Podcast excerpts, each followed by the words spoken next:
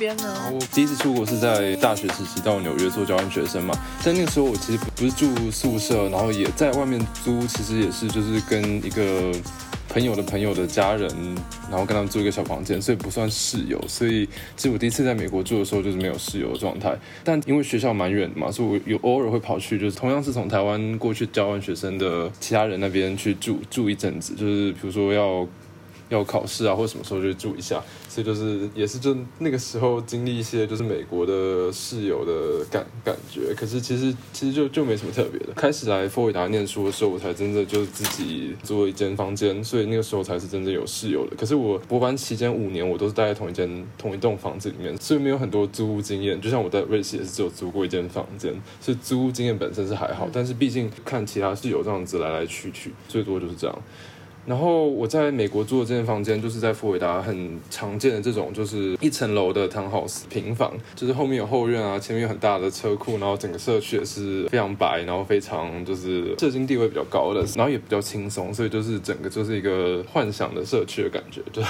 美国就这样，所以没有什么就是 drama。然后但比较特别的是，刚才跟就是小吉和前面比较不一样，就是我的。房东他本身是科学家，然后我他也就是偏好就是呃收科学家当就是房客，所以就是室友们通知性很高，所以这其实后来也是我觉得比较没有抓马的原因。虽然科学家也是百百种都有，所以所以但是整体来说就是就是比较相近一点。天哪，你们的。租屋条件是要当科学家才能租屋，这比墙边那个一定要当同同志才能当。其实不，其实不是规定，但是有可能就是因为我们附近就是两间大 institute 嘛，然后就是就是这个房东也是靠这边的 HR 在互相介绍，所以其实蛮多都是自然而然就是就是科学家过来的。然后我的科我的这个就是房东，他是在 Duke 拿到就是 biology 的 PhD，然后跟着实验室来佛罗里达。在这个 Scripps，然后他就买了一间房子，但是后来他又跟实验室搬到纽约去了，所以他就留着这房子，然后就开始租给不同的 Hierarchy 的学生啊，到博后啊之类的。我们有总共三三个房间，一个是嗯。一个是雅房嘛，然后另外两个是只有就是 share 一一间厕所的，然后我就是其中一个，就是跟我需要跟另外一个室友 share 同一间厕所。对，两个室友，一个是法国的女生博后，然后另外一个是印度的男生博后。所以这个我的印度室友其实就是经历过最 dramatic 室友，但其他都真的没什么起伏。因为那时候我自己也是蛮蛮奇怪，就是我把生活都投入在工作上面，所以我就是每天大概就是。一两点回家，然后早上七八点就去上班的，所以然后几乎是每天都这样。妈呀！我记得我第一年在家里。我只有用过三次厕所。可是那？你怎么洗澡？我在实验室洗澡。我的天！对，而且我还不用清那个厕所，而且也不用洗套，因为那边实验室有套了。那哦，那你这样就跟我的那个室友一样，你就要说，呃，我只用了三天厕所，麻烦帮我那个电费要扣掉。没有，我没有讲电费扣掉，但我我跟印度室友讲说，那你你自己清你的厕所，因为那个他他很脏，他那个时候就是觉得说我要帮他清厕所，但是我这就觉得说，好吧，那我就不用你，你就自己清吧。对，那那时候就是。前面讲这个就是各国来同事的时候有讲到过，就是他就是蛮蛮奇特的，对。然后我爸妈有曾经来跟我住一段时间，就是他们来美国就是两三个月嘛，然后想要看看我的生活，然后就是他们就跟我挤在这间小房间里面，然后就是他那时候就是真的被这个印度室友惊艳到了，惊艳，对，就是生活层面都不一样，就让他们大开眼界，对。然后那时候我对印度人是有一点偏见，后来就后来就扭转了，所以这是蛮特别的。对啊，然后我后来的室友几乎都是美国人，除了我最后找到的，就是两位就是过来做交换学生的波兰 PhD 学生，所以那个时候那是我最后两个室友，他们住在同一间大大房间里面，他就是他们一对嘛，然后那个时候就是他们是最后最后来的，然后是非美国人，要不然期期间经历过大概六六个人，他们全部都是美国人。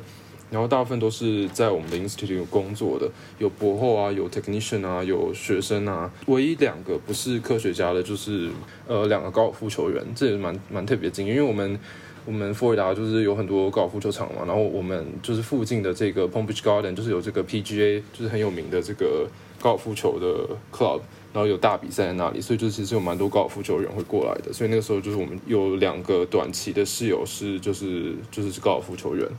但是我觉得他们生活没什么特别的，是吗？高尔夫球不是有钱人的活动吗？他们是有钱人吗？他们不是球员嘞，他们是就是在高尔夫球场工作的员工，对，哦有有点就是一半员工，但是有想要成为球员，但是不是很厉害那种，所以应该就是不可能很有钱。哦，所以很像好莱坞那种想要变成对对演员，然后在咖啡店打工的人。对啊，大家也会觉得 model 就是就是超模，然后超有钱，但其实不是，还蛮多就是小小咖。对，大部分的 model 都非常的穷。因为在英国的这个 golf club 真的是要有社经地位才能进去的，对不对啊，小明？对，还有骑马嘛，骑马、高尔夫对什么，那个场地很大的都马术。在我们佛罗里达就是地很大，所以我们骑马和就是高尔夫都不用很有钱。烦啊！对，英国的地可能真的贵很多。对，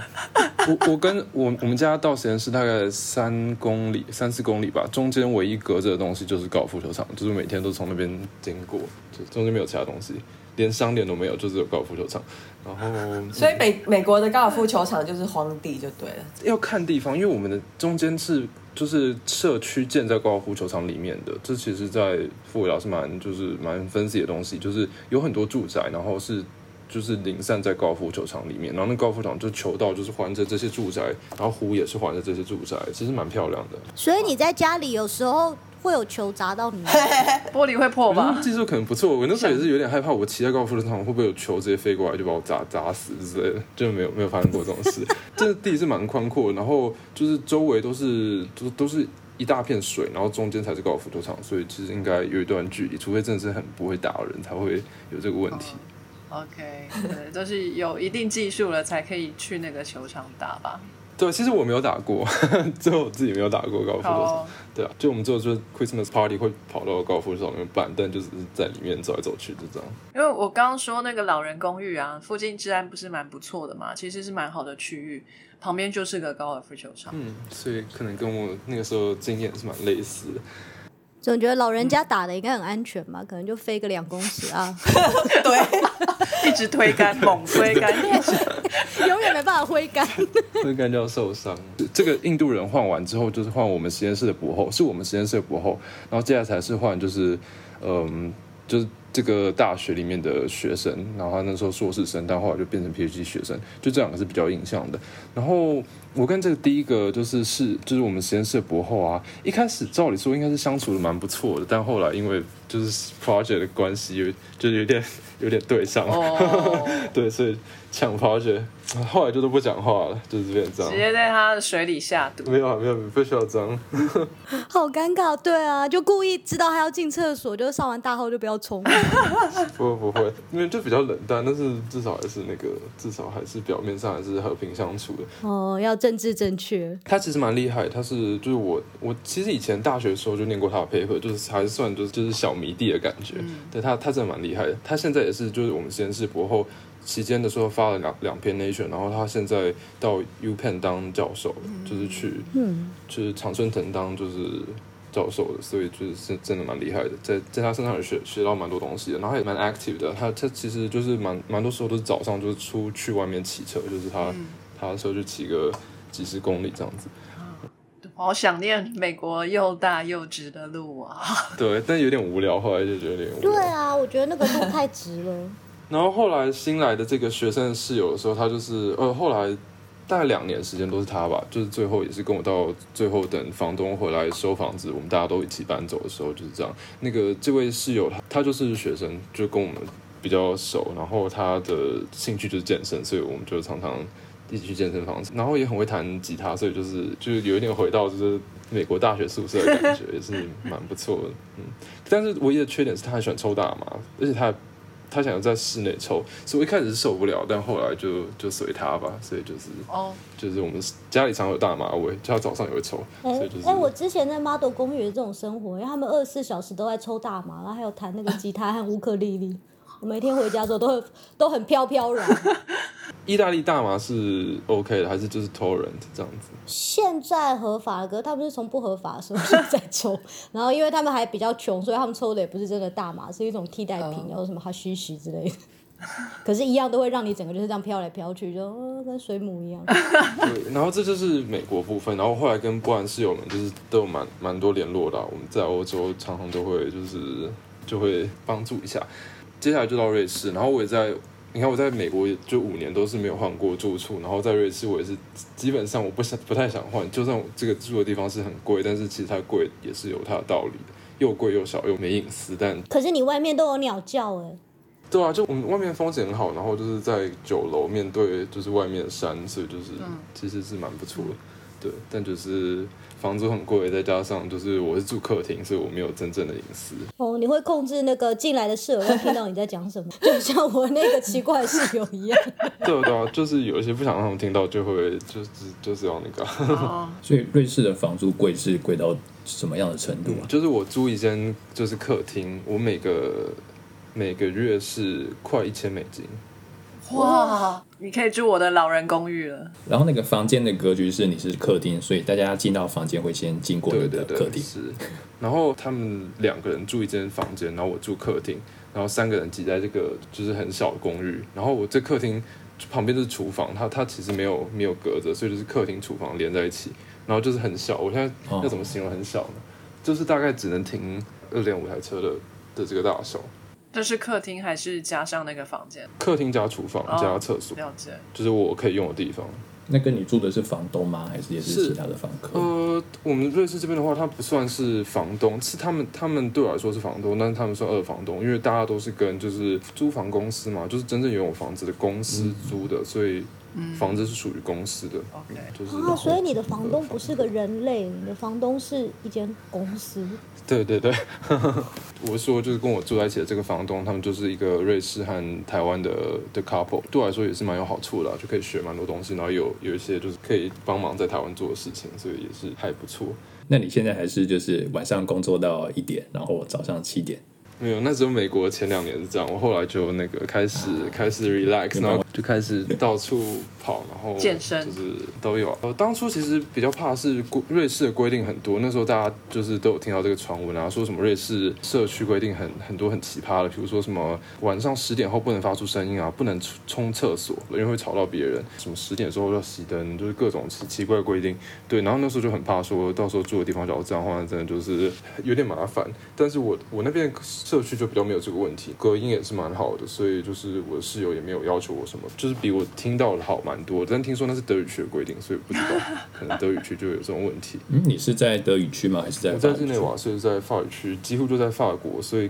根本比其他法语区的地方更更法国，就是一个很法国的地方。嗯，虽然朵朵不会同意，因为其实也是有点差异的。嗯豆豆是巴黎，那是另外一个国家。对他们是另一个国家，他们那边，唉，天龙，对，对我这边住一年了嘛，然后我中间也是常常想说，啊我现在都已经当博后，我想要自己的 studio 啊，然后可以 host 别人，我想要就是有可以有自己的隐私啊，然后可以就是请让朋友来，可以开趴什么之类，现在都是都不行，所以有点有点难说，就之后会怎样，但就再看看。只要是目前这样的状况，我就是工作，然后积累一些假之后就跑出去玩的话，其实可能也就这样了吧。嗯，就目前可能就是这样。嗯然后当初就是这一年，其实比较觉得比较奇怪的地方，是因为我太久没有跟就是非科学家住在一起了，所以就是他们一个是做 event 的 organizer，然后一个是就是在钟表行工作的，就是就是这边的钟表产业，不是钟表行，是就是钟表工厂工作的，所以他们都是薪水不错啊，然后。工作福利都很好的，所以就是一开始确实有一点就是心态不平衡，就觉得、哦为什么大家都就这么晚出门，又这么早回去，然后又加班都有加加班费啊，然后就是福利又很好，就觉得哎，不会啊，你看他们也是跟你一样积小房子，没有，但是他们钱很多，他们就是为了存一些钱去，他们有在其他地方有买房子，就是就他们他们觉得这样 OK，就是他们也自己，但他们有隐私，我没有，就是然后他们两个付起来的房间，就是付的钱就是也没有比我多多少，但他们有自己的房房间，所以就就其实对他们来说是非常有利的。嗯不过你们相处起来应该还蛮愉快的吧？是啊是啊，就是哦台湾人、瑞士人，然后就我们周末常常都会一起吃饭，比较好解释当初是你找到他们呢，还是他们找到你？哦，对对，刚才忘记讲了，就是这个是这他这个是我在脸书上就是跟这个台湾人当初在询问就是关于瑞士的东西的时候认识的，然后他都有在租这个客厅，所以他就问我要不要，所以那个时候我在非洲旅行的时候就已经先大概讲好说就好，那我就之后就就先来这边住，然后看看住的怎么样再继续，对吧、然后我也是比较喜欢这样，就是有弹性的，因为我不想要就是签一年约啊，就是就很没有弹性，然后之后也不知道会发生什么事，所以所以我目前也是蛮喜欢这样子的。他们两个对对你的薪资待遇这么差，有没有什么看法？有施舍你食物吗？没有哎、哎、其实他们有那觉得我的薪资待遇很差，他们就觉得就是一般的平均的的状况就这样，只是他们他们比较幸运而已，哦 可能他们是这样想的 OK，吧。我以为他们会给你一些什么样的建议，就是可以寻什么管道之类的。没有，他们是会很惊讶，就是他说哦，你们加班不用加班费吗？那我就说啊，就是这样啊，不可能，就是世界的学术界都是这样，没有什么其他可能。然后这也是我自愿的，后来想一下，确实就是我自愿的、啊，所以我也是真的是自己想做才做。后来也是就是有调整成这样，不是被逼着加班，这本来就是我想做的事情，我才做的。我会尽量利用这个学术界的优势啊，就是我可以随时请假出去玩，就是每天工时我都自己决定的，就不让他们早上起来就是要照一个流程跑。呀、我可能就中午就去打球啊，然后再回来啊。然后我打算去露营的话，我可以从这周五开始去，下周再放周六，就都有可能。我觉得尽量还是找就是工作性质啊或者兴趣就是比较类似的室友，整体上还是比较高几率是会比较享受了，就是这样你。现在是建议小鸡去当 model 吗？也是可以啦，只要愿意改变自己。我的身高可能就是一开始就被踢出来了。不会啊，也会有需要小个子 model 的时候。有，我之前有时候想去 party 的时候，可以跟他们一起去，因为 model 它有很多免费的 party 可以去，这个倒是还不错。只是我每次进去的时候都觉得很难呼吸，因为所有人都比我高，然后我就压在那边。对，我后来就觉得找喜欢旅行的室友也是蛮不错的，就是大家兴趣类似，就是有旅伴或者之后都可以照应。哎，我觉得喜欢旅行室友的好处是，他会常常不在家，屋子就只有我自己了。也是也是，对，这也是其中一个好处之一。好哦，那我们的土壤呢？你有什么样的经验？我说说我到德国租房子的经验好了，就是其实跟 V 边在瑞士的部分比较像。到德国之前，其实有个朋友他已经先在德国哥廷根，他有先租一个房子，但他短期要回台湾，然后他想把他那个房子结束掉。这边房子结束有个规定，就是你必须在三个月前就要先提出解约的申请。然后一般来讲，就是房东或者是房屋公司会需要这三个月的时间来呃找下一任的房客。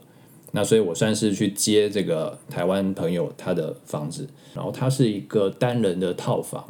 所以有一个很小的卫浴跟一个小的厨房的料理台，然后两个电炉这样子，然后一张床。房间的大小大概十七平方公尺，它是在一个交通蛮便利的地方，就是在几个重要的超市的正中央。然后那个时候的房租大概是一个月三百欧元，比较起来，我觉得也还算是可以负担得来。就这样搬进了这个套房。隔了一段时间，就是我女朋友也来了。那其实我们是同时一起申请到德国的啊。我就在她还没来之前，在我们那一栋找了另外一间的套房，因为那整栋大概就住了四十几户吧，但是每一户都是一个小套房这样。然后等我女朋友来的时候，我们就可以一人住一间套房这样。那就这样子的生活维持了大概一年的时间，就是各付各的套房。然后后来我们有打算租一间公寓，呃，那个套房它其实并没有一个房东，它是房屋公司所有的。那这间房屋公司在德国哥廷根算是很有名的，它的公司的名字就叫做哥廷根 Hausfir 拉同，就是哥廷根的房屋公司。如果翻成中文的话就是这样。那 它有非常，它有许多这样各式各样的套房，有些是公寓，然后有些是套房。然后我们就在想说要去住哪里。不过因为这家房屋公司它是也算是在那个年代是出了名的名声不好，名字这么大，结果也是一个 Uncle Tommy，就是但他 我觉得欧洲待久了，我发现跟房屋公司租房跟私人租房的感受是不一样。那一间房屋公司虽然它的名声在可能再怎么不好，但是它毕竟是一间公司，所以它很多东西它需要按照一定的流程，那它也有法律的保障，对他们有保障，然后对房客来讲也有保障，不太有那种会是什么去把你的押金给无缘无故的扣除啊，或者是想尽办法从你哪边去凹钱，他们就是凡事按照广章程，然后按照合约来走，所以只要乖乖的，就是遵守他们的规定，一般来讲都没有什么太大的问题。可是瑞士很会按着规定熬钱呢，比如他们都是、呃、按着规定凹钱。之前有听到别人就是租屋的经验，真的蛮恐怖的。他们就是，假如你自己租屋的话，就是进搬离开的时候，就是就是什么电灯啊，什么都要拆掉，就是你要整个还原，然后可能也要重漆，然后再加上就是真的，一尘不染，要不然它就会清，就外面清的，然后这个还蛮正常的啊。因为但是他们的就是标准很恐怖，然后就是他们这样清的就会要你超级多钱，因为这就是瑞士嘛，就是对，因为你付的是人工费。对，金额就是一千，然后就加上就是呃，屋子里面他们平常都会来检查屋子里面的东西，他们只要有觉得有一些东西坏掉了，他们也是会直接跟你要很多钱，就是类似这种的呃比较恐怖我。觉得算是蛮合理的，因为就是看这些产权的归属是归房客还是归房东，或者归公司。当初公司交给你一个什么样的房子，在你退租离开的时候，你就必须还给公司一个一模一样的房子。所以我那时候刚到德国，我就印象很深刻，那边规定是你退租的房子的时候，你必须重新粉刷你的墙，这个是最基本的要求。那常常我们租一间房子，它里面是不含家具的，然后也没有电灯，所以很容易租到一间是，如果你晚上搬进去，基本上是摸黑的那种状况。这个部分是蛮像的，但是其实就是呃，我觉得跟美国比较嘛，就是有一些东西，比如说就是它原本的这个管线的问题，假如到时候出问题的话，我没有去动它，所以这照理说就是房房子的问题，他们就要付。可是对这边的话就不是，这边的话就大部分都他们就觉得哦，既然你已经用过，就是这些修理费啊什么，就是都是你要自己负责的。嗯，要看公司哦，嗯，因为我有听到是这种发生的时候是在私房，他会要求房客自己付，但是公司他说这个就包含在你的房租里面了，就不需要再额外付这笔钱。因为我住在德国哥廷根住，我们有一次家里的热水器突然坏掉，那就很麻烦，不能洗澡，然后赶快打电话通知房屋公司，那他们就说明天早上会有人来修，然后我就再进一步问说，那这样我们需不需要额外付钱？他说这个不需要。然后还有另外一次是那个水管水龙头的部分也是出了问题，那联络他们，他们就很快就派人来修，我们也没有另外再多付房租或是额外付费。对，这在瑞士都是要多外付的，是哦所以就是瑞士真的是特别抠。然后就是比如说在美国，就是房东的这个洗衣机啊，什么东西坏掉，或者房子就是要清理这草皮，还有树要砍树啊，这都是房房东自己出钱。嗯，但我觉得这边瑞士一定是全部都叫你自己出，所以就是蛮不一样的。嗯，哎，可是你那时候在美国，你不需要付那种社区管理费吗？我不用哎、真的就是房东全部他自己付，我就是付给房东钱了，然后照顾房子和就是房子里面电器，只要是原本的自己的问题的话，就是都是房东帮我们处理的。哦，我觉得你的房东很不错，因为我在呃美国租房子的时候，那些钱都是会直接寄给我们，我们要付。是啊，我听到附近社区的 HOA 的的钱也是蛮恐怖的，就是可能房租的二分之一吧，就是付给这个社区管理费。可是，在佛罗里达的这种社区的福利真的非常好，就是健身房、游泳池啊，就是什么都有，所以所以就是 有点难说。但是像瑞士就什么都没有啊，没有这种东西。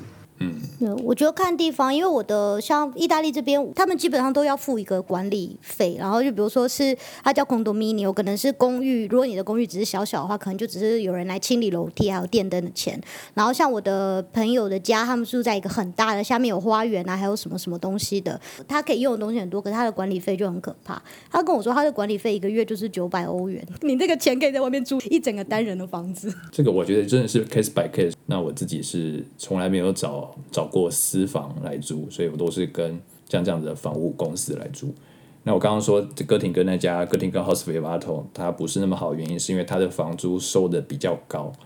但是我后来想一想，它的房租收的比其他公司或者其他那个呃房屋合作社来的高的原因是，因为它把很多东西都包含在里面。然后刚刚 B 边有说到一个，就是呃很多东西坏掉需要付钱，那个我我们的我在我的经验是，就是第一时间跟他们反映，他们会做一个评估。那如果这个东西他们认为是够久了，也不是现在住的房客所造成，那他们一般来讲都会自己接受。啊，我记得有一次，那时候我还住那间套房的时候，听到一些风评，就是这间房屋公司会怎样怎样，我就会去拍照，就是去留住进去那个房间它所有的样子。那包含它的那个床板、那个床架有一点经过长时间的人躺在上面，那个床架就会扭曲变形，它就不是那么的平，它会成一个 U 字形。那我就必须先留一个记录，因为我想说，等到到时候退房的时候，他们会不会因为这个东西坏掉来跟我要钱？那我就可以出具一个证明，跟他说这并不是我的造成的损害，这个是我搬进来之前就有就有这样子的状况。那有一个朋友，有个朋友也是同样住了类似这样子的房屋公司，他是住进去的时候是阳台的那个门没有办法很顺利的合上，要用力推才会整个关起来。那我们就提醒他说，你要去马上反应，然后要赶快留一个记录，就是你要留比较多这样子的证据，比较能够算是给自己有一些的呃跟别人谈判或是转换的余地吧。因为我觉得我们到了国外，对这个地方人生地不熟，也不知道这边的规定怎样，那很怕被别人敲诈。那我觉得先自己做好保护，这可能是一个比较好的方式。嗯，我觉得自己一定要做好保护，但真的是不知道他们可以从哪个地方就是想办法，比如说他们就是外面下雨，然后把你的窗户做什么破坏，然后这个脚你之前没有记录，或者他要怎么认定这是你做的还是自然造成的，这都蛮多时候就是蛮难说的。然后我在瑞士这边印象就是大大部分都是要求你自己负责，所以就是真的是什么什么都要花到钱，就是。对啊，对，证据也要看他怎么认定。有时候你照的照片，他就会说日期是假的，啊，那太夸张了。或者角度问题，因为那个日期是可以改的啊，所以就是你有时候提出来也不一定就是会有用。嗯，那我有听过，就是有些人就选择花钱了事，就是我有个呃在德国的同事，对，然后他说他说住了一个私房，然后他就正常使用那个电炉，它是那种属于就是玻璃面的那种炉子，但是是用电，但就是比较漂亮那种。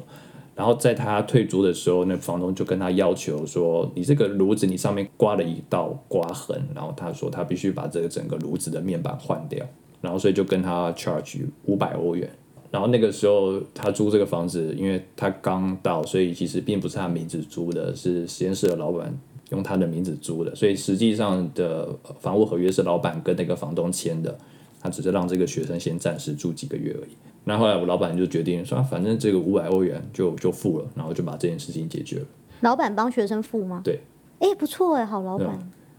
跟我们老板可能他就不在意那一点钱其实。我我不知道英国这边好像押金什么的，应该都会有一个规定的一个，你们你们那边没有吗？就什么 deposit protection scheme 之类的。如果是你跟 agency 或者是房东租屋的话，你的 deposit 一定要存到那一个第三方的那个 protection scheme。哦，这是蛮有保障的。我我们瑞士这边有听听过，然后我有帮我有帮其他人做过这件事情，可是我自己的不用，因为我自己不算是跟房就是跟房屋拥有者直接签的，但我记得好像是，只要跟房屋拥有者签约的话，照会照理说会经过这一步，对，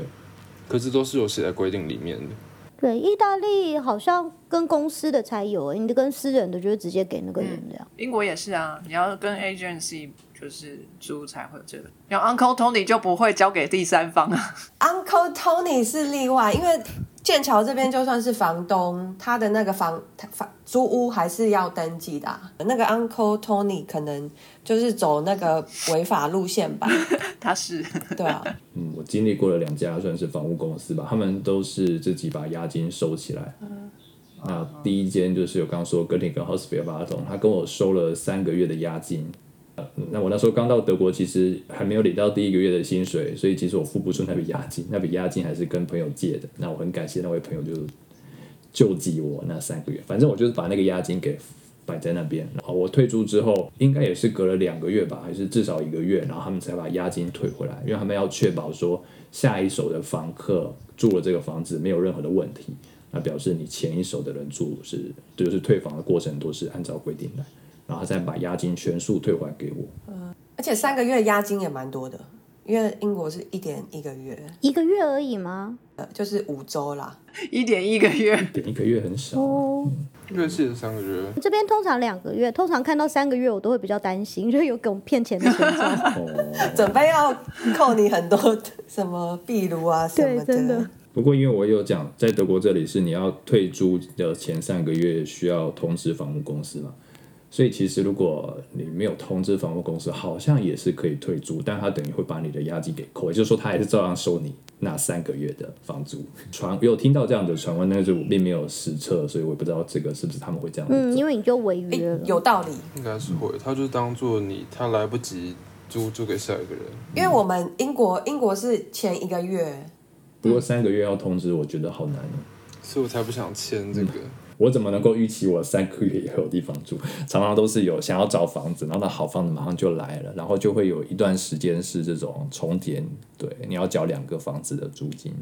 我们后来就租了一间公寓，然后找这个公寓，我们就找了另外一间比较是非盈利的房屋出租公司，就是它不是为了盈利而存在的。那这间公司在哥廷根的历史也已经超过一百五十年了，我觉得它比较像是一个合作社的概念，你需要入股加入他们的会员，然后才可以选择租他们的房子。呃，房屋会员合作社的风评很好，然后他们也不会把房客随便赶走，那他们甚至也不太会涨那个房租，所以有几个朋友的认识就是推荐这个，然后所以我们就跟他们租。然后那时候我们就在物色房子嘛，先加入了会员，然后付一笔会员金，然后这笔会员金对于房屋合作社来讲，就是像是押金一样，他没有再跟我们收任何的房屋的押金，就只收一笔会费。那这笔会费就是其实是有点像是你的股份认购一个股份。那这个股份会每年会给你一些的利息，啊，反正这个是题外话。总之呢，就是我成为了这个房屋合作社的一个会员，然后就可以租他们的房子，把我的需求跟他们说，他们有一些表格就填，比如说我希望有阳台，我希望这个房子是在二楼、三楼，不要在顶楼，然后我是或者是我希望这个房子是三个房间还是两个房间，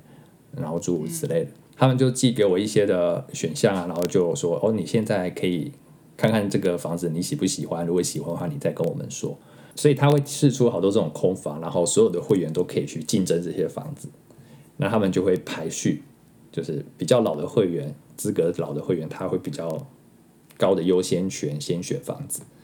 那我们很幸运的就看看中了一间房子，然后想说，嗯，那我们就打算就来租这个房子。所以我们就把原本的房子就给。呃，解约掉，跟他说我们三个月之后要会搬离这里，那想说一切都没有问题，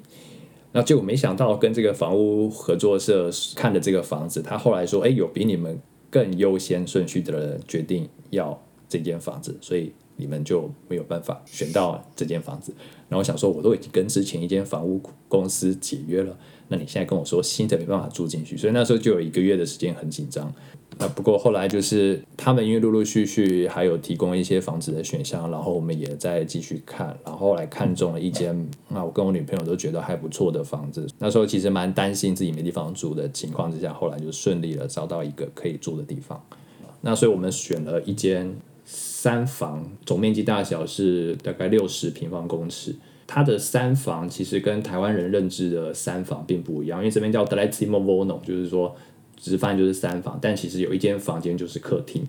这可能就是 V 边你为什么住客厅的原因。对我们客厅算零点五 piece，就是二点五 piece。对我们是厕所也算一房。没有没有，我讲错，呃，零点五是厕所和就是厨房，讲客厅是一 piece。哦，对，因为在捷克的比较像你刚刚说的这个零点，因为捷克也会有什么二点五间房或什么二加 KK 啊这种，他就会把厨房啊还是客厅，反正会有别的算法。那在德国，他们的系统就是直接告诉你，这是一个房间、两个房间、三个房间。那所谓的房间，就是指有门的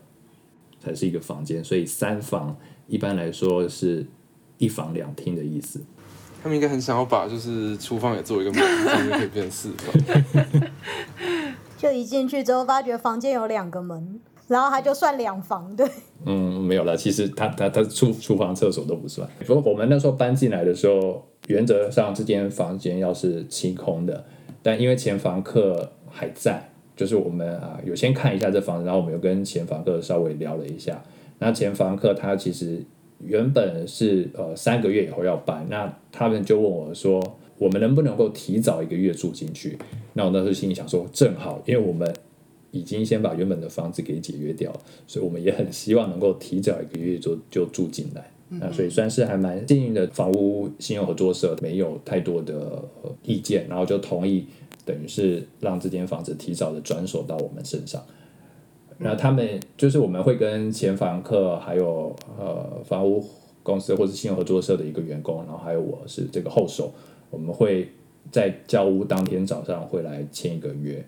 然后会把很多的细节交代清楚，比如说什么东西是直接移交的，那什么东西是归属于房客了，什么的东西是原本公司或者新合作社是他们自己的财产，会有这样的 list，上面会写的很清楚。然后之后好像是三方都需要签名。那前房客他们有留蛮多的家具给我们，那就是有些人就会直接免费的送你这些他们不要或他们不想带走的家具，那有些人就会说他需要跟你收费多少钱。那前房客他其实很好，他他跟我们收了一点点钱，但是他包含了很多像是厨房的柜子啊，然后还有客厅的桌子啊，一个大书柜之类的。一般来说，就是在这种房屋转手或者是租承租的时候，他是不会付任何的家具，大部分。那厨房里面也不会有厨具，甚至连瓦斯炉都没有，琉璃台都没有啊，电灯一般来讲肯定是没有的，所以是一间完全空的房子。那我们的很幸运的是，我们的厨房的那个瓦斯炉还留着。那这个瓦斯炉的历史应该也有几十年的历史，也不知道是归属于谁，但反正就是房客就是一代一代就承接下去。在瑞士是不能留的，他们会硬叫你拆掉，就算你下一个房客要，他们也叫你拆掉。是哦，一定要拆掉。好像德国现在有新规是这样，因为我听到我朋友就是他搬进去的时候承接了前一个人留下来的东西，然后还有那个人甚至还对房间做了一些房子做了一些改造，然后他进去的时候就是签了承接那些东西，就轮到他搬走的时候。那个租屋公司就说，现在规定改了，你要把这个东西还原成好像他的三代之前的那个样子。他还拿了那个平面图给他说，你要付钱把这些全部都弄好。所以他花了一大笔钱在那边重新把东西都拆掉运出去。哇，所以其实租房容易退租难啊。所以跟私人租还是比较简单一点，就是在他们还没退租之前赶快逃走。最最好是可以跟信赖的朋友租最安全。嗯，这个风险就转嫁在朋友身上。对对对，最好不要交恶，这样真的。对，不过有可能租了之后就不是朋友，这都有可能。就要慎选室友啊。我觉得其实，在欧洲大城应该都是这样，就是这个 scam 真的超级多，就是骗钱的这个，就租房子的骗子真的非常非常多。然后日内瓦真的是恶名昭彰其中之一，而且很多很恐怖的地方，因为就是太难找房子，所以蛮多时候他们会告诉你，就有一些在 Facebook 上会讲说他们的房真的超好啊，然后就什么条件都非常好，然后跟你讲说你要先付三个月。租的的定金，你才能来看房子。就是你还没看房子之前，你就要付一大笔钱。哦，那这很像诈骗啊！有些人就就就这样就被骗了很多钱。他们告诉你说你看了就是你的，他们都都这样讲。然后之前有新来台湾人，他在这个在瑞士台湾人的脸书上就跟大家讲说，他找了一个非常好的 deal 啊，就几百块，然后就是有一间房间。这个其实瑞士房子很好找嘛，他就跟大家讲，然后大家都告诉他这这一定是骗人的。然后结果他最后就真的被骗了，就是花了三个月的钱，然后什么都没看到。然后他就跑去跟大使馆那个，他就跑去跟大使馆抗议，真的很夸张。然后对啊，最后大家说就是没办法，没有人可以帮你，然后警察也不会帮你，因为警察太忙，他们就觉得这个早就跟你说过是骗人的，你还要真的要听老人言，跟大家炫耀。在意大利这边，我也听过很多。骗人的房东嘛，然后有很多台湾人可能就是为了想说语言沟通比较 OK，然后他们就想说可能找中国的房东比较好。就我碰到不少中国房东，他们是律师，然后来租房子，然后他们是完全就是骗自己人，因为他们看准了台湾或中国或香港来的留学生，就是因为怕事，所以才会找亚洲的房东，所以他们绝对不知道怎么处理这些事情，所以他一开始给的意大利文合约上面就是。写满了各种不平等条约，然后可是因为他们就看着留学生看不懂，然后他们就是自己是律师，所以他们就已经全部都写好，就是来骗留学生的。超恐怖，超烂的。对，每一次都会在那个这种米兰的那个讨论区上看到碰到这种的，然后就是呃，你也没办法，因为他早就是律师，他所有法律条文都写好，就是对他自己有利的。然后你在签的时候，你就是很天真的以为是同源同同语文，然后你就相信他，殊不知他才是最可怕的。在欧洲，在每次在这种签约的时候都会怕怕的，因为都是用当地的语言写的合约嘛，然后都会不知道自己到底签了什么卖身契。还好呢，在英语系国家。嗯，我在这边也是签英文的，好好。对我有朋友，甚至是被银行骗呢，就是连大银行叫你签约，而且是签那个他们就是买房子嘛，所以是签房贷的约。所以因为是银行的总裁，他们说银行的那个什么副副经理还是什么，也是过来一起跟他签约，所以你就会觉得你在签的是个很安心的约。就在那份约的最后夹了一一张单子，他叫你那张单子不是你的房贷约，是一个独立的信贷约，所以他没有注意到，他就一起签了。然后是那个总裁给他签的，对，然后跟他说那个是呃一个屋子的保险，就是房贷的一个房贷险，所以就他签了之后才发觉那一张单子是银行拿来骗他们，银行叫他们签下了一个莫名其妙的信贷、信用贷款，因为他们拿到一个条件很好的房贷，还想说，哎，怎么利息这么低？就那个低的利息呢，早在信贷那边全部被赚回来，而且赔了更多。恐怖了吧？从银行的角度来诈骗，对，而且是银行主动骗的我，是大银行，不是说随便的人骗他。有没有什么办法可以避免这种风险？哦，就是被骗了之后，很快的发现，然后去找律师，因为他就是很快的发现去找律师，可是通常都是只能止血啦，就是不要再被骗下去，啊可是没有什么办法叫他们赔回来。我觉得还可以一个做法，就是找认识的朋友，或者找同事，或是找懂当地语言的一起去吧。我我觉得那个真的无法，因为他们是真的也是懂当地语言，可是一次来了十二十几页的东西，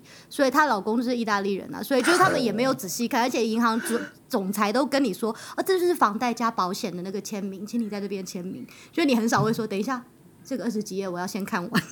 OK，大家真的要小心。好啦，不管怎么样，在国外如果发生什么事情，使馆永远是我们的好朋友。即使大家千叮咛万嘱咐那是诈骗，你还是去了，你还是可以跟使馆说一下，这样对。OK，cool、好，那小明呢？来，我们英国代表，我好期待哦！真的，我我想找一下同温层。我在这边很寒冷，你知道吗？真的吗？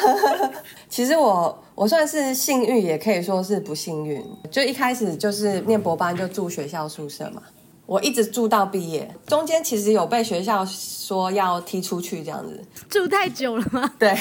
住了三年，然后就是差不多了，是不是？是不是应该出去了？这样，我那一阵子有试着揪一些朋友，然后一起去外面租房啦。那一次的经验就是让我第一次体会到，哇哦，这个在英国租屋真的是心酸血泪，就是很难。我们那时候是五个人嘛，就是说要一起租，想说可以分房租这样子。然后我们就看了好几间啊，剑桥它的那个租屋的那个 turnover rate 就很很快，就是说你可能这这一间看到了，今天觉得不错，三天或者是一周之后它就被租掉了。嗯，等于说你要立即有一个判断，然后就说哦。好，那个这一间不错，那我们大家一起租下去这样子，我们就第一次遇到那个所谓的中国房东这样子。哦、那时候不管是中介或者是那个房东，都可以收一堆很多其他名目的类似定金的东西，holding deposit。Administration fee，但这都不是你的押金哦，这个都都要不回来的这样子。但是在二零一九年六月之后，就是他政府就规定说，你什么都不能收，你就只能收 deposit。所以以后 deposit 哦就涨三倍吗？但 deposit 会还的，这也是不错。没 有没有，然后那一次被中国房东骗，就是他收的其实应该是 deposit，因为他就是收就是五五周的钱嘛，但是他称那个叫做 holding deposit。我不知道我们继续租下去会不会再被骗更多钱，但是 因为我们是五个人住，然后人类很善变，只要其中一个人就说我不想要租了，他说他觉得房东很奇怪，因为房东的确要求也蛮多的，就是房东会说要把我的后后院好好照顾，然后定期要请人家来除草。那这种东西就是你你挨的就是你要去买除草机，或者是找外面的那个园丁来帮忙除草。可是之前我住的地方是房东要负责找人来除草，那个那个不是房客的责任。对，这个叫房客除有点机车。嗯，没错，因为我后来住到另另外一个是跟那个中介租的，就不用除草，但是这个房东就要我们除草这样子。嗯，然后另外就是他就要求房子要用的很干净。我其实是找一些男生一起合租，那男生就会不想要把家里打扫干净，或者是说 哎是不是有有一点歧视？没有没有，不是这个意思。我我是说，他们不太了解房东的干净的程度是怎么样才叫干净。我自己我不是喜欢打扫的人，那时候就大家就讲好说要请外面的那个清洁工，可能每个月来打扫一次这样子。嗯，然后我觉得都还蛮 OK 的。最后就是有其中一个就说，呃，呃，很就是很害怕最后那个房东就搞我们，不不知道是不是刻板印象，或者是说他有听到一些别人的消息，然后他就觉得可能这个房东的态度会很想要就是搞房客的感觉，他就决定不租了。这个有点像骨牌效应，然后另外一个人就说他也不想要租。Anyway，最后我们就决定不租了那间房子。结果那个中中国的那个房东就不退我们那一个 holding deposit，然后我们就像一个小团队一样，我们就决定要去告那个房东。结果后来发现，在这边要告房东，其实还是要走很多法律程序啊，要先去可能洽询啊，然后对，就我们有所谓的 city council 要去学校也有吧？对，学校也有，但是其实那个房东是学校住宿管理处的房东，所以我们是透过、对对对，我们是透过学校的管道去租的。所以遇遇到这种事情，我们第一个当然是想要跟那个住宿管理处去申诉嘛。它有点是独立出来的一个管理处啦，主要是跟外面的房东洽询，然后确定说这个房东应该是没问题这样子。我自己觉得那个房东的确不是有特别大的问题，因为那时候收 holding deposit 并不是一个犯罪的事情，只是他可能收太多了。结果学校住宿管理处最后决定不会向这个房东做任何处分，所以他还是可以借由学校的这个管道去租房子给学生这样子。最好笑的是，那个住宿管理处发现我们太鲁了。就是我们会说，哎、你们住宿管理处明明就讲说不能收这个，要退钱什么什么的。那住宿管理处就不知道在哪个 moment，他就把整个他的那个条约改掉了。所以他最后改的那一个条文就是说，如果你们跟房东有这些纠纷的话，我们住宿管理处是不会帮你们处理的。这样子，但是反正他就改掉之后，我们就不能从学校去处理这件事情，就变得要去走正式的法律途径嘛。然后法律途径也是走到一半，突然有人说啊，太麻烦了。然后其他人就也 也就骨牌效应，就说就走到一半就不走了这样子。对，我觉得房东都是就是吃这一套，大家就是学生一开始都会很气，后来就会放弃。哎，这个故事如果换成房东讲，就会变成房东战胜奥 K 学生的故事，如何成功从学生手上骗到钱？我觉得是可以的，可以可以通的。其实我们找房的时候，我真的是处于一种很紧绷的状态，因为我不知道为什么这边你看上一个房子，然后下一秒钟就被租走了，然后等于说我要无限的轮回，就是看房哦，然后准备好说 I'm ready，我要住房喽，然后哎没有房子了，然后就一直这样一直轮回轮回轮回。我不止遇过奇怪的房东，房仲我也觉得也蛮奇怪的。房仲其实也是想要赚你的钱啦。他就说我我们觉得你不错，那我就先让你当这 candidate，我会给你做一些 referencing，就是说调查你的一些背景啊、你的收入啊、你的公司啊什么什么的。我和另外一个朋友就是没有过他们的 referencing，我只能又要哭一下，就说哦，博后的钱好像真的很少，就是我们两个博后的钱。被那个 referencing 的那个公第三方的公司拒绝了，他说你们的钱不够租这个房子啊。租不起这个房子吗？天哪！天哪，这叫博后情何以堪？去住路边的答应哦。说我现在用自己的的薪水也租不起我现在住的地方，就是我要租那一整间的话也租不起。对，但是我刚刚听了蛮心酸的是，因为在英国的博后钱是蛮少的，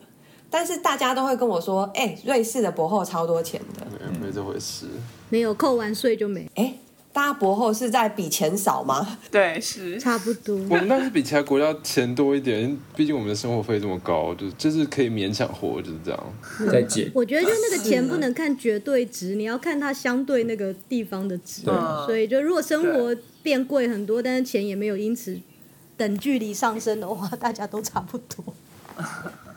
在捷克，我要花我二分之一的薪水才能够租到一间可以提供两个人住的房子。规定不是不能租超过薪水的三分之一吗？这是我们这边的规定。这个薪水是怎么算的啊、谁的薪水？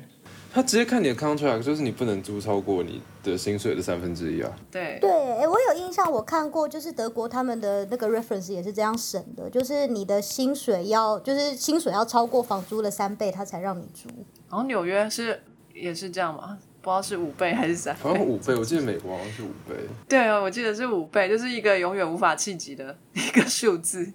那这样怎么租啊？你只能去找很便宜的地方，就是只要你薪水少，你就只能找非常非常便宜，可能很偏很偏或合租啊之类的。哦，对，找的那种很地下的，或是到隔壁县市去住，比如说在纽约市工作，都是去纽泽西住。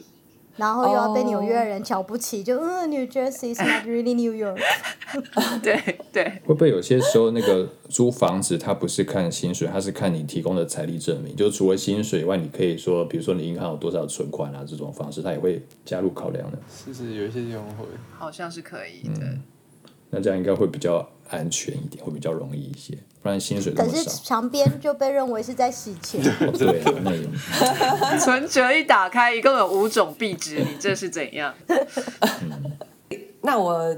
讲室友好了。好啊，我觉得租屋如果有室友的话，就有一些共通性是蛮好的，因为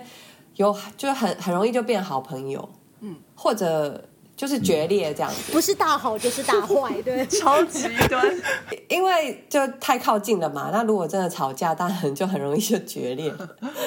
我觉得很有趣的是我，其实我那时候跟三个外国人住，然后一个英国人，一个美国人。哦，我们有一间空房，那间空房一直没有人住，因为那个地板好像有就是很大的洞，没有啊通往地心的洞，对 对对，因为因为你只要东西一掉到地上，它就回不来。超小。你住在黑洞旁边哎、这可以理解，因为你知道英国很多房子需要地毯，我其实很讨厌地毯，因为它很容易长尘螨，或者是它会积灰尘。但是没有办法，因为它的木质地板因为很老了，很有可能都是会有很大的洞啊。如果你不铺地毯，对你的东西掉下去就回不来了，这样子。嗯，台湾人距离比较近，就不容易会跟人家说一些就是会让人家有一点难堪的话。但我的室友就是不会，我有一个美国室友跟一个英国室友，我们一开始住进来嘛，大家就要开始设好自己的底线。我自己是很随性的人，所以我是没什么底线的，好，我就想想干嘛就干嘛。我觉得底线都是被挑战之后才发觉，原来我有这条线。也是。我有这条会侵犯人家的线的，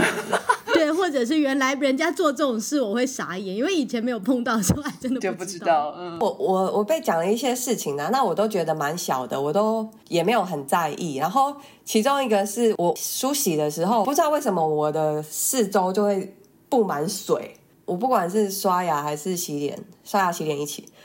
就是做完这件事之后，我的脚下就会是湿透的这样子。很妙。然后周遭就是小水洼，我不知道为什么别人不会，但是我也不知道怎么样才可以不会。反正我就是 anyhow，就是会有小水洼这样子。然后我的英国室友有跟我讲过，然后我就也不知道怎么办。那我再怎么小心，都会有一个小水洼。我觉得你准备一个脸盆站在里头，最后的解决办法就是，我每次梳洗完都会有，我会有一个小毛巾在地板的，然后我就把它撸撸过一遍，代表我有尽到我的责任了。可能还是会有一点小小湿湿的，但是至少不会有那种水滩聚集的感觉。最后就是我们就这样和平共处了，这样他们也没有再再说什么了，因为我的确做了一件事情去处理这件事情。我我自己是有洁癖，但是我的洁癖是有宽容度的，所以我那个毛巾啊，因为我住在那边好几年，那个毛巾 丑就是从来没有换过，就是它就是每天擦撸过一遍，然后就脏脏的就被堆在旁边，也没有被说什么。你刚刚讲的那一串，感觉都很不洁癖。真的，它那毛巾也没有发霉什么的啊、因为它就很容易就干掉了，我也不知道你好。幸运哦，这是怎么可能在英国发生呢？哦，对，因为我会把它放到那个暖炉旁边，哦所以就是暖气会把它吹干。哦，那还 OK 啦，对。对对对，它就很安全。好，然后另外一个就是我的英国的英国的室友，他他也是蛮妙的。然后我跟英国室友到现在都是超好的朋友，但是我们一开始住的时候真的是。我觉得如果处理不当，真的就是形同陌路。我会在家里做运动嘛，然后我那时候最喜欢做的事情就是跳舞，然后就会在那边跳来跳去，跳来跳去的。有一次，我的英国室友就上来敲门，英国人是非常的那个委婉的，哦，passive aggressive，对他不会直接跟你说 “Oh my God”，就是像美国人一样，就说哦你的那个水啊怎样怎样的，不会，英国人不会这样。那我的英国室友上来呢，他就他就敲敲门，然后不，他没有笑脸，他脸是蛮严肃的，然后他就跟我说 “You dance like a dinosaur”。这这有很 gentle 吗？我想听那个命的是什么？就是还有比 dinosaur 更大的生物，你们觉得这样很严重吗？就是我当下是觉得有点不舒服啦，我就跟他就有一些讨论之后，我就决定说去另外一个一楼的小房间跳，就不要在他楼上跳这样子。哎，怎么觉得这样听起来奇葩室友是你耶？对啊，对啊，这刚才没有讲到，我说干谁要讲奇葩室友啊？那小明要讲奇葩室友，结果他自己就是有水滩还会 dinosaur 的那个。我我把我自己洗白一点好了，我我讲别人，我讲别人。第一次来就黑掉了，也是不是很好？真的我后来就是出去外面的世界住过一阵子，然后我们那里有四间房，一开始大家都蛮正常的，因为都当然是要相处之后，你才会发现这么人类可以多不正常嘛。那真的，我那时候都假设大家都好好的这样子，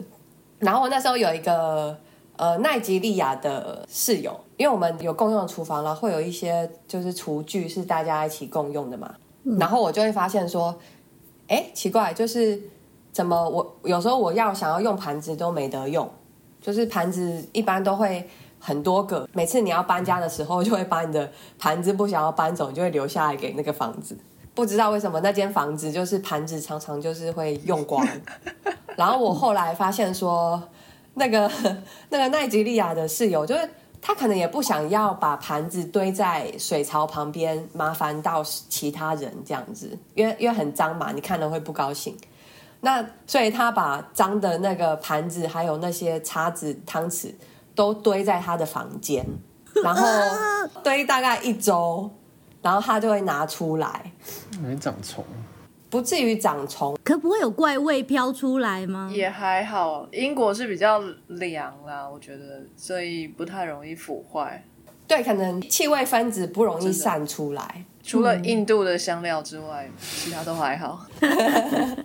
哎、我之前也有奈及利亚的室友，他也做一模模一样样的事情、哎，是不是？是不是？但是他是被我念过之后才这样的。哦，就是他本来也是堆水槽，之后他被我念过了之后，他就堆他房间里。但是我们没有什么共用的碗筷，就是所以他就是他们是被念过才变成这样，就反而堆房间这样。有可能，就是他们一定要堆，所以他就换个地方这样。所以可能是奈及利亚的文化吧，我们就是 misunderstand。对，这是奈及利亚的。那我我讲那个另外一个是英国的室友，因为他是后来才住进来的，所以他其实分到的那个厨房的空间不大，他也没有特别去跟跟大家说他想要多少空间就对了，所以他就自己找了一个冰箱上面的平台嘛，他就可以堆他的东西这样子。蛮可怕的是他。他堆不是就是整整齐齐的堆，它是很任性的给它堆上去，只要我能往上叠，它就往上叠。就像在堆那个什么那个叠叠乐那样吗？就是越玩越高级的时候，对对对对对，然后等下要抽，从下面抽，看会不会倒。只要不要倒抽完还可以再往上堆，所以这样才会越变越高。没错没错。然后有一次，真的那个叠叠乐就垮台了，嗯，然后我在客厅，对我在客厅呢，我就听到吭吭吭，就东西就往下崩塌了嘛，山崩了，就是吭吭吭就破掉了。嗯哼，然后我就想说，OK，eventually、就是 就是会破掉这样子。在那之后，我们其他室友就主主动关心他说：“哎，是不是需要一些空间啊？那大家是不是要瞧一下啊？”于是他就有地方放喽。然后可就是厨厨房就因此大家可以安全进出了嘛，就不用怕他的那个冰箱上面的东西，因为他那个有点，他那个冰箱就在就是出入口的旁边，有点是说你只要进去厨房，你就第一个关卡就是你要 平安经过叠叠乐，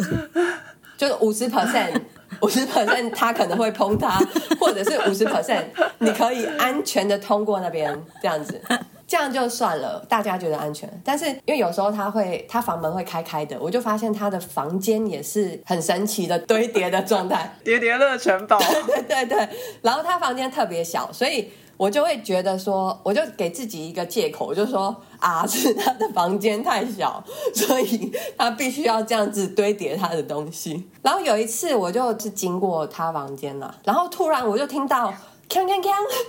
他的房间的东西又破掉了。然后我就去关心他，我就说：“哎，怎么怎么了？”然后我就发现他的房门旁边有个柜子，柜子上面的那个空间又是一个叠叠乐的中心，而且他不知道为什么很喜欢堆叠易碎品，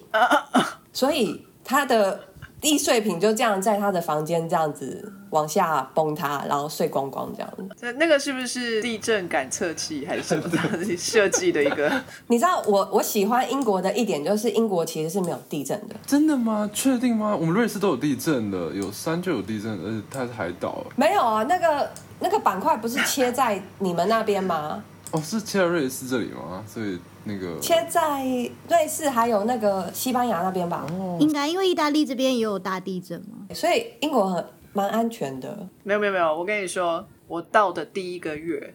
我经历了那个那一场大雨，就是外面扫的跟台风一样。英国是没有台风的，我以为我没有搬出台湾，然后再来真的地震了。而且正央是在达比，就在我们附近。我觉得墙壁很妙。我觉得你有点可怕哎、你把地震和台风带到英国，然后又把航空公司弄倒了，你到底还想要什么你的？外套还有魔力，真的各种带塞，很妙。对啊，好可怕。因为我刚才有查，英国真的有地震，不是就真的就是三四级这样子，所以就是勉强有感，所以就对，很小，瑞士也是在三四级。对，但是英国人吓得半死。那个时候我就经历过九二一之后的孩子，到了英国，然后经历一个什么体感什么二三级之类的地震，然后他们每一个人都吓得要死，然后全部都跑到街上，我还是睡得呼呼的。他们就觉得我很奇葩，因为他们呢、很多壁炉，然后上面会有个就是小平板，有没有？明明就很薄，他们还是会堆一堆装饰品，而且可能是易碎的。对，盘子，都是那种瓷娃娃啊，什么东西的。对对对对，所以我想那一次小小的地震被把他们被吓坏，大概就是因为他们的那些小东西都碎光光了。可可是他们不是地毯都有铺啊，就是它即使掉地上，呃，会破的几率也可能也是一半一半啊。可是破一半他可能就很怕了吧？他如果以前都没有破过的话，对啊，而且也不知道他们叠叠乐叠的有多精彩。那是对。还有一点就是，英国的房子，尤其是租给学生的这种房子，就是疏于照顾，所以他们的地毯啊，可能就是千年没有换过，所以就被踏的非常的扁了，跟没有一样，就是薄薄的、薄薄的一层。这就是在美国租房子还好一点的，就是我去美国租房子，他们都房东都会重新铺一次地毯。那很棒，哎、我是要离开前一个房子的时候，就会被他收费，他会重新把地毯和百叶窗换一遍，然后账单就会来了，就啊，我觉得这应该的。英国的地毯真的是好像放了千年还是怎么样？一定要油油的，不然就扁扁，应该就是藏了各种病菌吧。都满满的。可是他们都很开心。对他们还活得好好的。之之前在英国的时候，我们去 pub 嘛，我就已经很习惯 pub 都是黑黑暗暗脏脏的地方。然后我到美国之后，朋友说带我去 pub，就是一个非常敞亮，然后大家一桌一桌的坐着，没有人站着哦。我就觉得这这这是餐厅吧？这是 pub 吗？嗯，不是要去 pub 吗？就不不够脏哎，病菌在哪里？对啊，哎，pub 不是走进去地毯都会黏黏的吗？因为大家喝酒喝一喝，然后会泼出来啊，那个啤酒就是黏黏在在地毯上面残留这样。哎、怎么会没有呢？就是这很奇怪，英国连床垫都不会换呢，不是吗？嗯，没有要换的意思。对，嗯，蛮可怕的，我觉得。有租屋很容易看到很可怕的床垫，就是所有东西掀起来之后，它是咖啡色的，已经不是黄色可以解决了。然后其他我就遇到那个法国的帅哥什么的，就还好，他们都哎，我不知道为什么长得就是不错的，好像都习惯比较好。有在照顾自己的啊。我觉得是你没有碰到可怕的，因为我我之前在住那个 model house 的时候，有一个有一个德国的 model 很帅，嗯，他的那个房间是里头有就五个人住在一起，像类似宿舍一样的，然后就里头另外四个人都都出来说。他很奇怪，他好像晚上会在自己的床上尿尿。他说大家都听到那个嘘的声音，然后就有大家跟他问了之后呢，他就说啊，对啊，因为我晚上不想要起来上厕所吵到人家，所以他就拿了一个厨房的锅子，然后去接他的尿。哎 哎，厨房的锅子是哪招？他拿了一个很大的锅子，可以装很多天。他要把它装满了才 要换，不要吧！Oh my god！哦，我刚好今天想要把那个尿倒掉，然后想把那个锅子放进洗碗机，就放到 刚说不用了，那个锅子你留着，可是麻烦不要拿来尿尿，好不好？太扯了！他那个锅子应该有盖子吧？这是重点吗？有盖子是重点。我不知道，可是我就觉得天哪，好好一个帅哥做这种事。他不想想，他到时候当上超模被大家公布这件事，他还还可以代言东西吗？我不知道是不是应该要因为这样希望他当上超模，就对我我我要洗白一下，这样是证明自己不是奇葩室友。我我承认我是有一点对，但是我觉得大方向我还是有抓到的。这句话听起来有点可怕。我在学院的时候呢，当然我跟那个英国跟美国室友比起来，我觉得。我是比较随性一点，但我后来换了一个室友，也是一个英国人，蛮可爱的，就是那种蹦蹦跳跳啊，很活泼那种。有一次他就不小心呃打破了一个杯子，因为他就请人家来 party 嘛。然后因为我是资深室友，所以那个厨房很多东西都是我的。然后那时候我自己还蛮喜欢一个抹布，因为看了开心，所以就是那种很漂亮的花花的抹布。然后他就拿我的抹布去。捞他的那些碎玻璃，我就后来回来，他就跟我讲说：“哎，那个我打破了那个杯子，然后用你的抹布来那个捞碎玻璃。”我当下听到，我就觉得，嗯，那现在是想怎么样？想你气死，故意。我就说：“哦，是哦，那不然把那抹布丢掉，你买一条新的给我好了。”结果你知道他说什么吗？他说：“不用丢掉啦，这个抹布就拿去有没有？我们的洗衣机其实是公用的，而且是学院公用的学院哦，所以就是几百个人共用的洗衣机。”他就说：“我就把那个抹布丢到洗衣机洗一洗就好了。”哦，然后碎玻璃就散到整个学院的衣服里，整个校园事件这样吗？就是说：“哎呦，我的裤子今天戳了我一下。”从此成为剑桥鬼故事，哎，好可怕，奇迹闹鬼。再也不敢用公用的洗衣机了。嗯，会有创伤这种，所以这种大方向我是 OK 的啦，我没有就是到这种程度。棒棒，对啊，哎，我有一个我现在西班牙室友奇葩的故事，可是这故事不是不是脏或什么，而是诡异。我的屋子是有那种警报器的嘛，就是就是，如果你今天出门，你可以设定，然后如果它有那个 motion sensor，它如果侦测到有东西在屋子里动，就会响。可是平常都是关掉，因为我屋子里头有一只非常爱跑来跑去的猫。然后可是从那个室友搬进来之后呢，那一个东西就开始常常莫名其妙一直叫。而且它的叫声不是警报来的时候那种嗡嗡嗡嗡叫，它是这样子的，哔一个很高频的声音。所以我那时候就问房东，然后房东想说，他就说可能是会不会是因为那个东西可能电池要没电，或有哪个零件坏掉，所以他在警告你。就总而言之，他如果输入密码，他会停下来。可是突然就是开始从那个室友要搬进来之后，他就开始叫，然后本来频率是可能一个礼拜会叫了一次，莫名其妙叫了一次，接下来变成最高最惨的时候，一天叫了六次。然后我就不知道是为什么，然后我们还跟房东都联络好，然后就已经准备好，我们要找人来把这个东西拆掉。可是因为那那个礼拜比较忙，所以就是我们下个礼拜约个时间找人来拆。诶，结果就是在过了忙的那个礼拜之后，这个东西就不叫了，就完全正常。然后我就觉得哦，很妙诶，就问西班牙室友说，哎，他最近是不是都没有叫你？比较常在家。他就说：“哦，其实我一直很想跟你讲一件事啊，可是我只是怕吓到你，你不要害怕哦。你知道，听到这种开场白，你就开始害怕了。他 跟我说，我的阿公啊，去年的时候过世了。我想说，好，阿公跟这个有什么关系？一直带在身边这样子吗？他说对，他说我是阿公最疼爱的孙女，所以阿公有时候会来拜访我。等一下，什么？” 他说：“对，然后我阿公是一个很爱捉弄人的人。他说，其实我从来这间屋子之后啊，第一个礼拜，我想阿公可能是想说我搬新家了，常常来看看。那个时候其实发生了很多灵异事件，还有什么他在屋子里头晚上睡觉，窗户直接被打开，然后我不在家的时候，他去上厕所，厕所门被人家从外面锁起来，这样咔咔，然后过一下咔咔自动打开。我就是因为你知道我阿公很爱开玩笑，所以那个应该就只是阿公在跟我们闹而已。然后我那时候听到的时候就，就整个这样呆滞。我 他说，所以你不用怕，只是我嘎公而已，他只是想要闹闹我。然后最可怕的是什么呢？在讲完这句话之后，那个铃响了，Oh my god！就哔 在路上，我整个吓死。小鸡，我这里是晚上十一点半。我就